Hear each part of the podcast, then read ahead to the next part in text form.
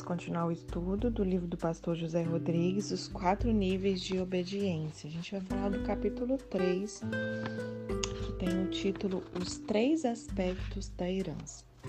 Segundo, segunda Crônicas, capítulo 15, verso 7, diz assim: Mas sede fortes e não desfaleçam as vossas mãos, porque a vossa obra terá recompensa.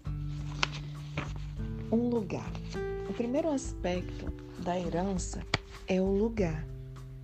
Darei à tua descendência essa terra. Abraão, ele foi para um lugar que deveria receber por herança. O lugar onde você vai morar na eternidade deve ser conquistado aqui. Se você vai morar, entre aspas, num lote pequeno ou grande, isso é conquistado aqui. Claro que o céu não tem valores na terra. O lugar nos céus não está revelado, mas provavelmente se relaciona com uma posição de mais distância ou mais proximidade com Jesus.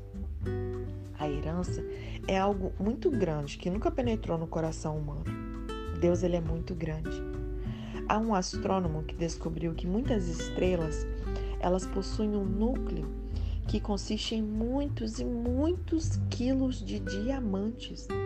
Imaginem quantos milhões de estrelas existem. Deus, ele é muito rico, mas nós podemos chegar aos céus pobres.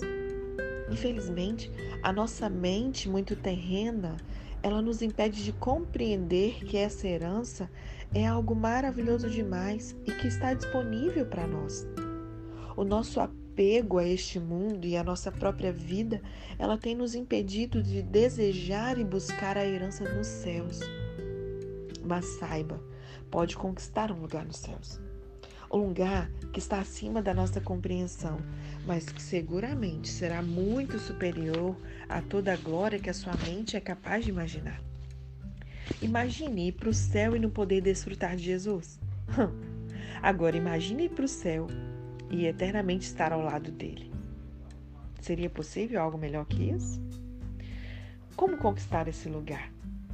Em Lucas 9, no verso 1, a palavra registra assim: Tendo Jesus convocado os doze, deu-lhes poder e autoridade sobre todos os demônios e para efetuarem curas. Nós temos, por causa do nome de Jesus que nos foi dado, autoridade e poder sobre todas as coisas. Por cada lugar que você conquistar aqui na terra, tirando das mãos do inferno, você receberá uma recompensa nos céus. Por exemplo, em primeiro lugar, a sua própria casa. Conquiste-a. Você tem autoridade e poder para isso. Depende de você travar uma guerra e permanecer até que ali seja conquistado pelo Senhor. O problema é que muitos não permanecem até prevalecer a autoridade do Senhor. Muitos não permanecem até conquistar aquele lugar completamente. Permaneça até que até que se cumpra a palavra, tu e a tua casa serão salvos. Deus já te deu autoridade. Quando eu morava em Montes Belos, eu tinha uma vizinha espírita e os demônios da casa dela algumas vezes iam perturbar a minha casa. Nós tentamos evangelizá-la e ela não quis. Tentei comprar a casa dela, mas ela queria um preço fora do normal. Num dia, às seis da manhã, me apareceu um demônio que começou a me enforcar. Ele queria me matar, então eu clamei pelo sangue de Jesus e ele foi embora. Naquele dia eu fiquei muito indignado e irado e eu comecei a orar que aquele demônio jamais pisaria ali. Em dois meses, aquela mulher vendeu a casa e foi embora. Em Turvânia, conhecia-se um macumbeiro bem famoso. Toda vez que eu e outros pastores passávamos por ali, nós amarrávamos os demônios e certa vez alguns pastores passaram ali para evangelizá-lo. Mas ele disse: Vão embora, porque o meu Deus é outro. E continuamos ali guerreando. E por, pouco tempo depois, ele vendeu a casa e saiu dali. Eu queria te dizer te lembrar, reforçar, eu sei que você já sabe, mas preciso despertar uma consciência ainda maior sobre isso.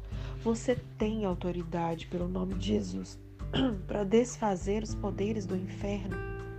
A sua casa, os seus vizinhos, a sua cidade e outras nações são lugares que você pode conquistar para Deus. E aí eu quero te perguntar: Qual que é a sua disposição de conquista? Quanto mais você caminhar em obediência, mais lugares você alcançará para Deus nessa terra e o infinito superior lugar alcançará na eternidade. Lembre-se de que para essa conquista você precisa respeitar quatro condições: não estar em pecado, estar debaixo de autoridade e estar cheio do Espírito e estar na vontade de Deus para sua vida. Então, o outro aspecto, esse é o primeiro aspecto da herança, ok? Um lugar. O segundo aspecto é uma descendência. O segundo aspecto da herança é que ela aponta para uma descendência. Hebreus 11, verso 12 diz assim: Por isso também de um, aliás, já amortecido, saiu uma posteridade tão numerosa como as estrelas do céu e inumerável como a areia que está na praia do mar. Filhos, netos, bisnetos e uma posteridade são herança do Senhor. Deus nos dará uma descendência espiritual e natural.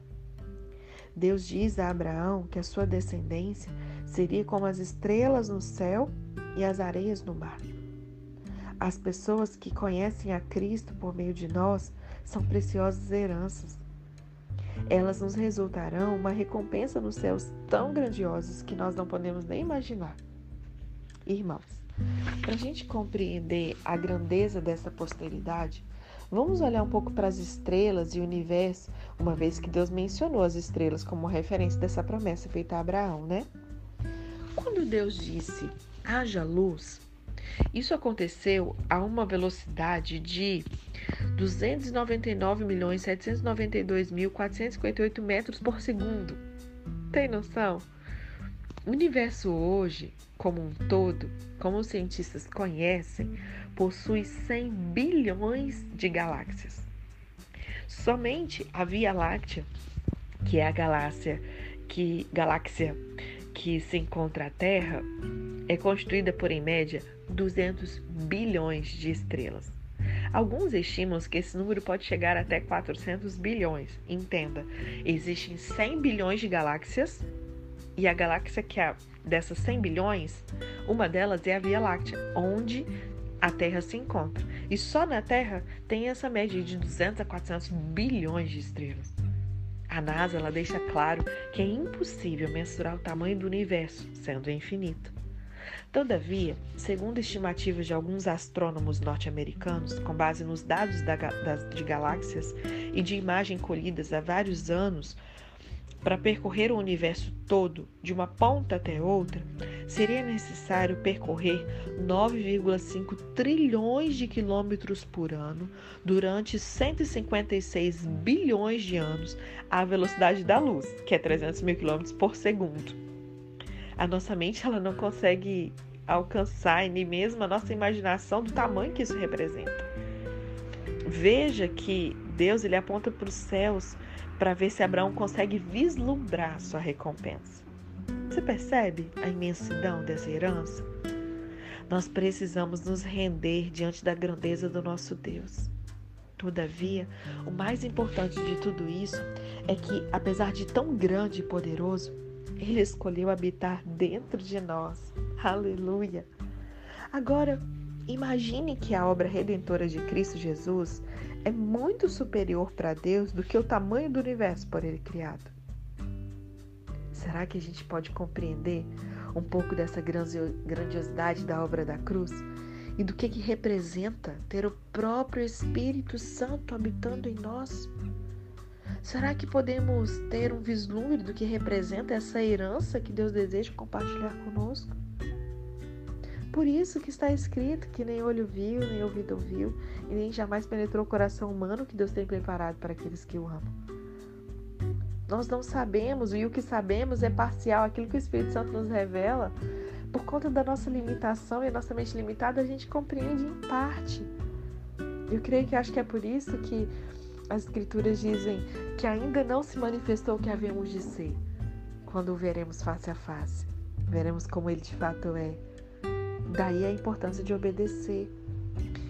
Quando eu decidi obedecer de fato, ele começou a tratar o meu caráter. Esse é um ponto muito importante, porque a herança ela está diretamente relacionada com a transformação do nosso caráter à semelhança de Cristo.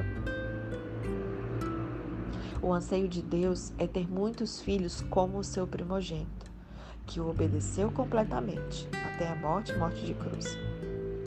Se você se dispõe, ele vai tratar com você em tudo o que for necessário para que você não perca a sua herança. Tem gente que chegará sem nada no céu. Isso é muito triste, uma vez que Deus preparou algo maravilhoso demais para os seus filhos e Ele deseja uma coisa só: obediência. E se você decidir obedecer, Ele vai te conceder a graça suficiente para caminhar nisso. Quando eu decidi obedecer, Deus ele começou a tirar de mim tudo que eu achava que tinha e foi me diminuindo, diminuindo, diminuindo, foi descendo. Bom, eu, eu queria ficar rico. E quando eu estava no nível zero de obediência, eu fiquei mesmo rico, sabe? Eu tinha um patrimônio considerável. Mas no nível 1, Deus só não me tirou a minha esposa para poder tratar comigo. Entenda, vou trazer um equilíbrio nessa fala, né, gente? A gente colhe o que a gente planta. E a Bíblia diz que onde está o nosso tesouro, aí está o nosso coração.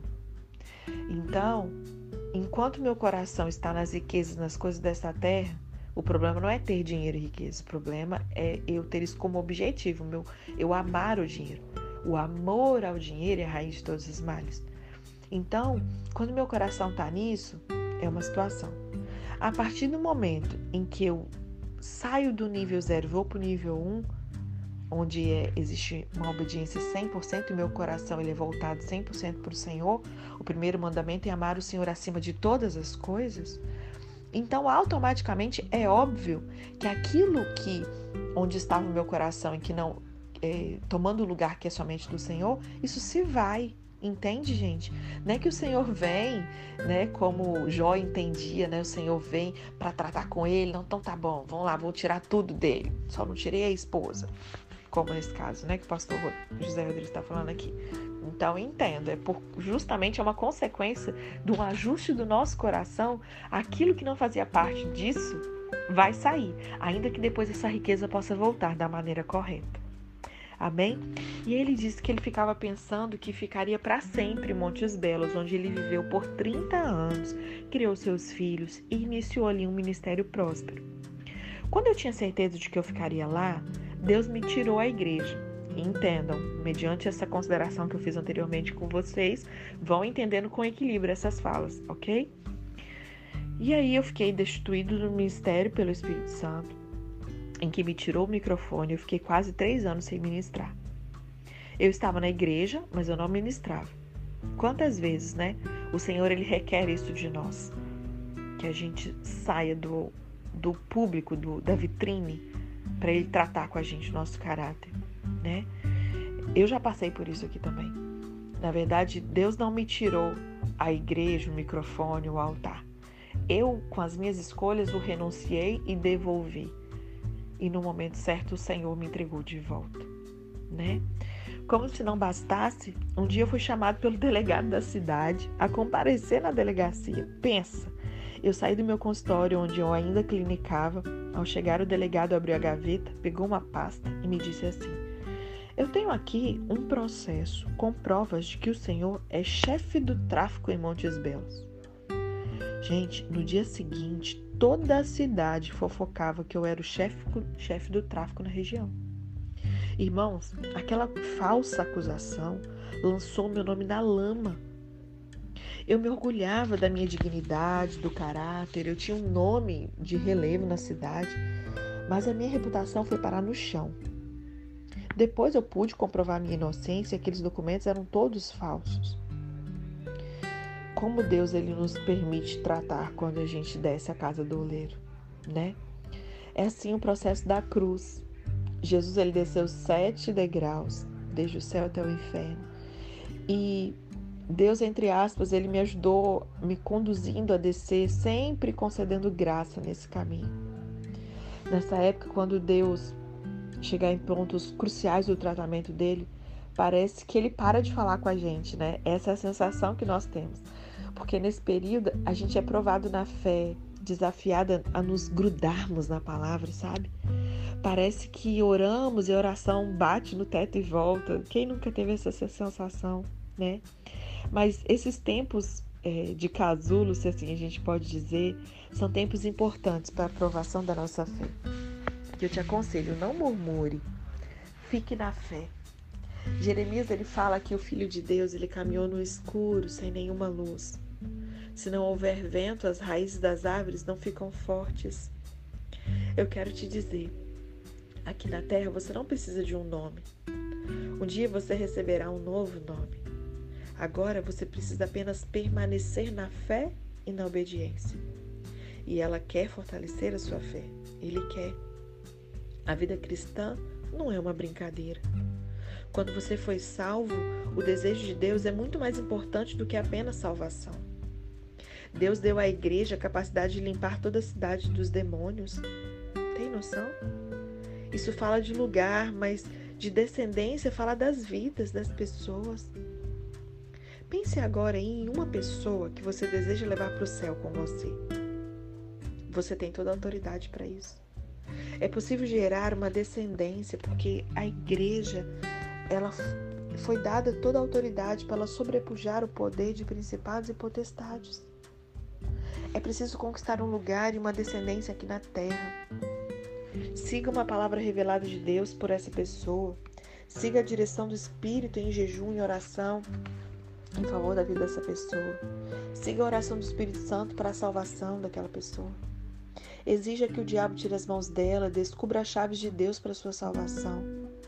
Se você perseverar insistentemente, intensamente, será impossível que essa pessoa não vá para o céu com você. Maior é o poder que está em nós do que está no mundo. Essa pessoa vai ter que ir para o céu, porque o diabo não poderá prevalecer. Você tem poder em Deus para alcançar descendência na terra e a sua descendência será como as estrelas. Abraão, ele tem dois tipos de descendência, né? Um relacionado à terra, que é o próprio povo judeu, e outro ligado aos céus, que é a igreja, onde eu e você fazemos parte. Ele é o único que tem essas duas ramificações. As areias se referem à terra e as estrelas se referem aos céus. A nossa herança ela está ligada à igreja, aos nossos irmãos e irmãos salvos. Quando os não salvos chegarem ao inferno, eles se arrependerão terrivelmente de não haverem crido. Haverá choro e gemido por isso. Se lembram da passagem do rico e o Lázaro? É exatamente isso que acontece. Quando chega no Hades, há um terrível arrependimento. Mas aí já não tem mais jeito. Da mesma maneira, muitos crentes, quando alcançarem o céu, eles verão outros crentes recebendo a sua herança e muitos vão também se arrepender do que fizeram ou do que não fizeram, do apego que dependeram, que despenderam em seu tempo na terra, de tudo que deixaram de receber no céu por não obedecerem. Vão pensar que besteira que eu fiz. Pense, gente, tá salvo, vai estar tá no céu, mas na hora de receber os seus galardões, hum, não vai ficar muito feliz com o que vai receber ou o que vai deixar de receber, né? Isso que meus irmãos estão recebendo como herança, poxa, eu também podia ter isso aí. Haverá também, entre aspas, se a gente pode dizer, né, pranto e agonia nesse momento. De certa forma, entre aspas, né, gente? Porque no céu não haverá choro. Amém? A palavra de Deus diz que uma alma ela tem maior valor do que o mundo inteiro. Imagine todas as grandes riquezas naturais dessa terra as cachoeiras, rios, mares, florestas, toda a maravilhosa criação.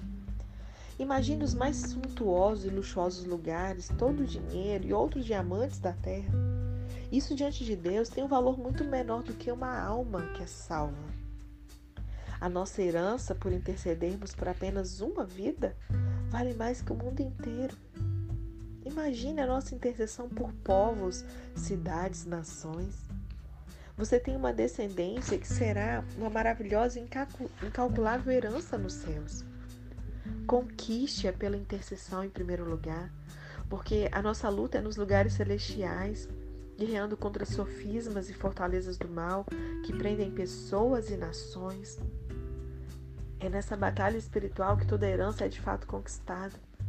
As vidas alcançadas para Deus são uma herança eterna. O que alcançamos aqui será multiplicado sobrenaturalmente na nossa herança nos céus.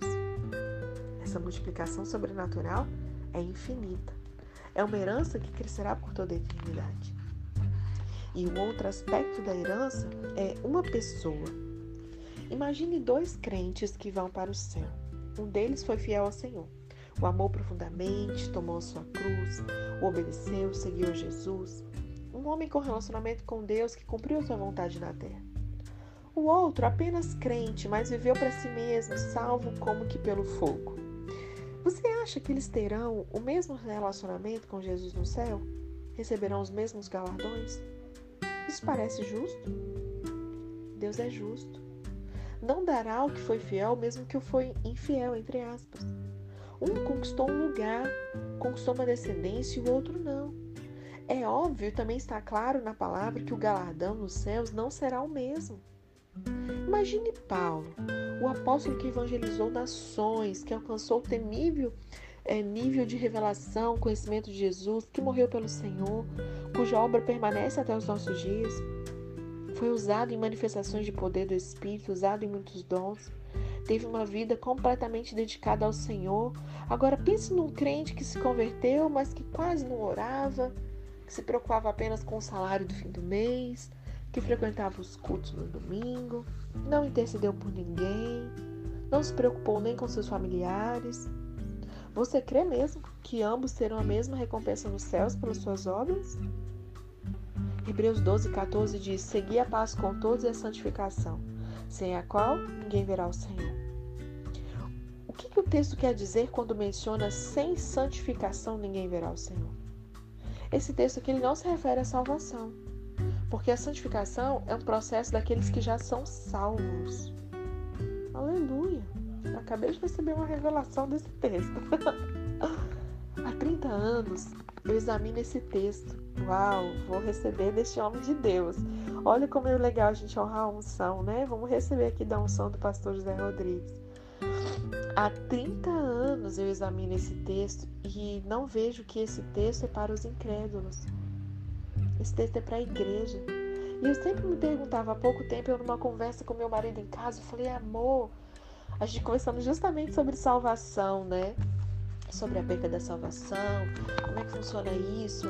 Uma pessoa que se converteu, por exemplo, e, e foi salva e tudo, e ela se desviou dos caminhos do Senhor, ainda está viva e está desviado, por exemplo. Né? É, eu não tenho como assegurar de que essa pessoa perdeu a salvação, ela está num caminho de morte, como Paulo fala em Romanos, né? Mas pode ser que ela fora da igreja, desviada, ela morra hoje e vá para o céu. Eu não sei se você já parou para pensar nisso. E a gente conversando aqui das coisas da palavra, eu falei, pois é, irmão, mas o texto fala que sem santificação ninguém verá o Senhor. A vida dessa pessoa, por exemplo, não é de santificação. E eu fiquei pensando sobre isso. E agora, só esse pouquinho do que eu já ouvi, do que ele falou aqui, que estudou há 30 anos, faz muito sentido.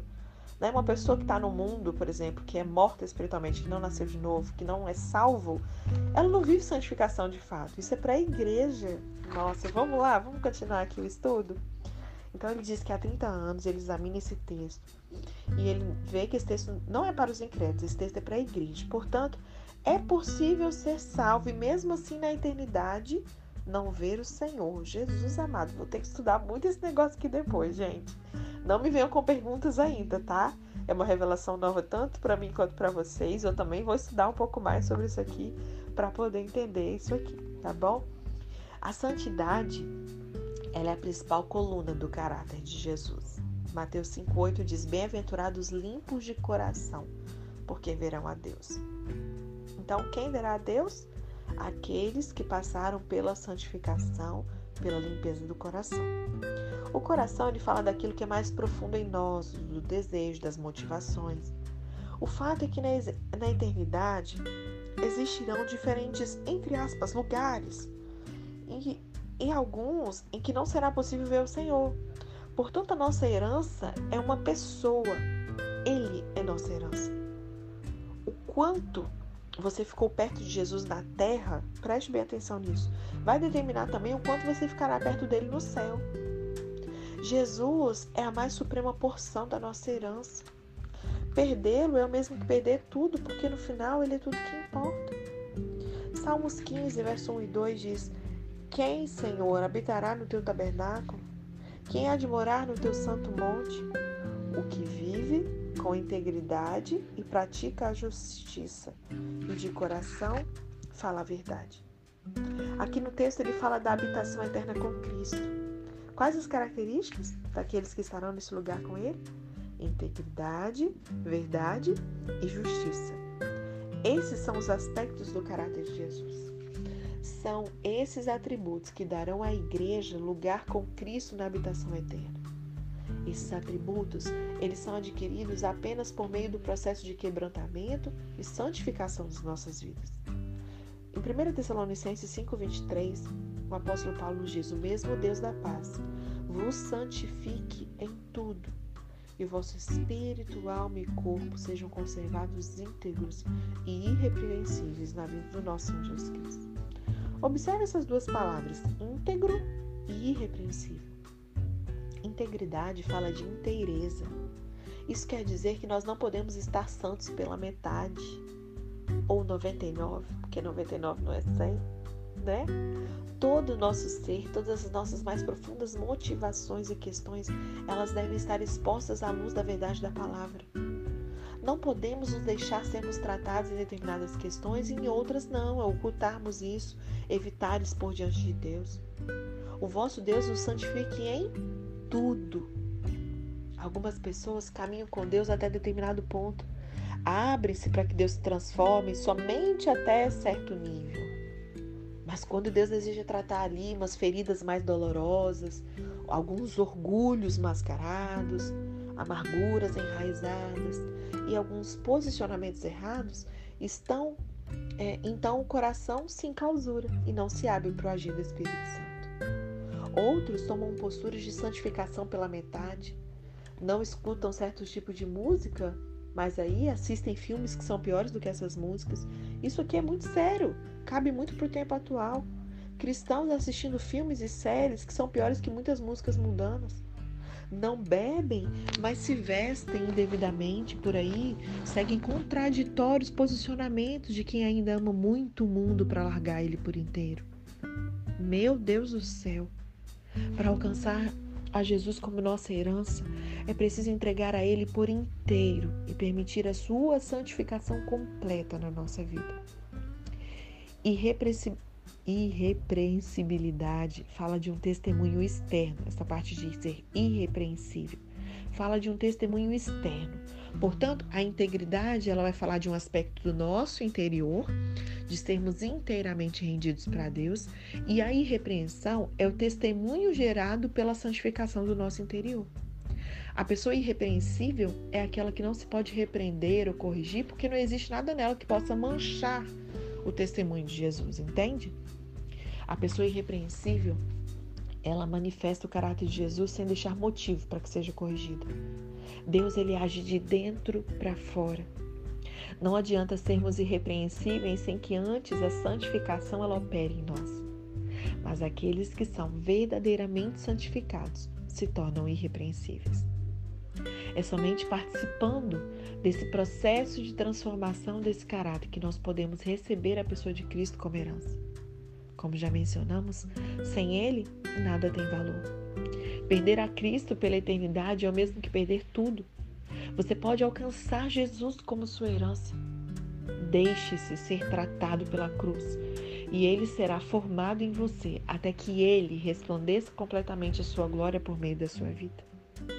Eu creio que os dois primeiros aspectos da herança um lugar e uma descendência. Elas acabam convergindo em Jesus, porque ele, sem dúvida, será a nossa maior recompensa da eternidade. Amém? Assim a gente finaliza o capítulo 3 e amanhã a gente vai ler o capítulo 4, que vai falar do nível 2, que é o estabelecimento do altar. Amém? Deus te abençoe e até amanhã.